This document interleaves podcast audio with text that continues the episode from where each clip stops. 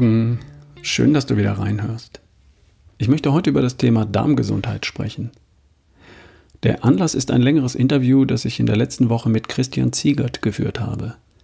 Christian ist CEO von Kaya Biotics und Kaya Biotics beschäftigt sich mit dem Darm, der Darmflora und Präparaten, die helfen, die Darmflora zu verbessern. Das ganze Interview kannst du übrigens im Podcast Erschaffe die beste Version von dir hören. Wieso ist der Darm heute unser Thema? Nun, ich denke, wir haben den Darm in seiner Bedeutung für unsere Gesundheit lange völlig unterschätzt. Nach dem Motto, im Darm wird verdaut und damit hat sich's. Dem ist ganz und gar nicht so. Im Darm leben Bakterien, gute Bakterien, die das, was wir essen, bearbeiten, verarbeiten, umwandeln und für unsere Verdauung vorbereiten. Erst dann wandern Nährstoffe und Vitalstoffe durch die Darmwand in unseren Körper, unsere Blutbahn. Bis dahin stecken sie ja nur in der Röhre, die durch unseren Körper hindurchführt und die ganz oben mit dem Mund beginnt, dann kommt die Speiseröhre, der Magen, Dünndarm, Dickdarm, Enddarm und dann der Ausgang. Was wir essen oder trinken, kommt erstmal in diese Röhre und was in dieser Röhre steckt, ist noch lange nicht wirklich in unserem Körper, in unserer Blutbahn. Es steckt bis dahin nur in einer Röhre, die durch unseren Körper hindurchführt. Im Mund wird etwas zerkleinert, im Magen wird es dann mit Säure versetzt und verflüssigt, im Darm wird es von Bakterien bearbeitet und erst wenn es durch die Darmwand wandert, dann ist es de facto in unserem Körper und in unserer Blutbahn. Die Bakterien in unserem Darm haben dabei eine ganz zentrale Rolle. Zum einen produzieren sie Enzyme, ohne die wir bestimmte Nährstoffe gar nicht aufspalten und aufnehmen können. Aus unverdaulichen Ballaststoffen produzieren sie bestimmte Fettsäuren, die wir dann aufnehmen. Sie stellen aber auch eine ganz wichtige Barriere gegenüber Krankheitserregern dar. Sie verhindern die Ansiedlung krankmachender Keime und durch die, durch die Produktion von antimikrobiellen Substanzen. Sie schützen die Darmwand, hoffentlich, und sie unterstützen die Darmwand dabei, Nähr- und Vitalstoffe reinzulassen und Giftstoffe und Schädlinge abzuweisen und auszuscheiden. Hoffentlich. Es gibt noch einen wichtigen Punkt. Der Darm kommuniziert mit dem Gehirn. Die Wissenschaftler sprechen von der Darm-Hirn-Achse. Darmbakterien beeinflussen bestimmte Gehirnfunktionen, indem sie zum Beispiel Neurotransmitter wie Serotonin oder GABA produzieren. Die haben wiederum Einfluss auf unser Gedächtnis, unsere Gefühle und unser Verhalten. Also, die Bakterien im Darm ermöglichen uns erst die Versorgung mit Nährstoffen. Sie sind zentraler Teil unseres Immunsystems und sie beeinflussen unser Verhalten und unsere Gefühle. Stichwort Bauchgefühl. Das ist real. Im Darm sitzen etwa 100 Billionen Bakterienzellen. Das sind mehr Zellen ohne menschliches Erbgut in uns drin, als wir selbst Zellen mit menschlichem Erbgut haben. Rund zwei Kilogramm Darmbakterien tragen wir mit uns herum und ohne die wären wir nicht lebensfähig. Das Ganze nennt man das Mikrobiom oder Mikrobiota, die Gesamtheit der Bakterien und Mikroben in unserem Darm. Rund 80 Prozent der Zellen unseres Immunsystems befinden sich im Darm. Damit wird wohl klar, welche Rolle der Darm und die Darmbakterien darin für unsere Gesundheit und unsere Leistungsfähigkeit spielen. Nun kann die Zusammensetzung der Bakterien im Darm günstig oder weniger günstig sein. Günstig für ein starkes Immunsystem, günstig für leichtes Gewichtsmanagement, günstig für die Aufnahme wichtiger Vitalstoffe oder eben nicht. Einfluss auf das Verhältnis von guten und weniger guten Bakterien im Darm haben erstens genetische Faktoren, zweitens die Ernährung. Drittens Medikamente, Stichwort Antibiotika. Viertens Stress.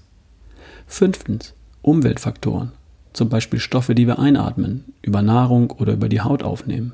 Und sechstens natürlich auch Rauchen, Alkohol und Zuckerkonsum. Und so kommt es, dass der ein oder andere eine sehr günstige und leistungsfähige Darmbesiedlung mit sich herumträgt und der andere eine eher ungünstige. Wenn alles gut ist, hast du gute Voraussetzungen für einen schlanken, fitten, leistungsfähigen Körper und einen wachen, fröhlichen Verstand. Wenn aber deine Darmbakterien in ihrem Verhältnis eher ungünstig sind, dann kannst du das eventuell an folgenden Dingen bemerken. Reizdarm, Verstopfung oder Blähungen, häufige Infekte, schwaches Immunsystem, Allergien allgemein, Nahrungsmittelunverträglichkeiten wie Laktose, Fructose oder Glutenunverträglichkeit, Autoimmunkrankheiten, schlechter Schlaf, Depression, Hautkrankheiten oder Hautbildveränderungen, Foggy Brain, also das Gefühl, neben sich zu stehen, wie im Nebel. Und Übergewicht, trotz richtiger Ernährung. Und die Liste ist noch länger. Für all diese Dinge kann die Ursache eine ungünstige Darmflora sein. Wie also kriegst du raus, ob vielleicht der Darm bei dir eine Rolle spielt?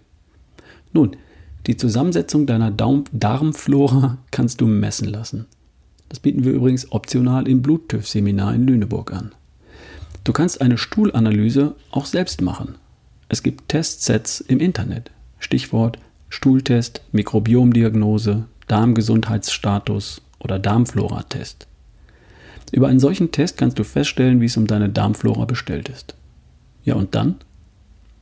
Bei solchen Untersuchungen ergeben sich häufig drei typische Problemfelder.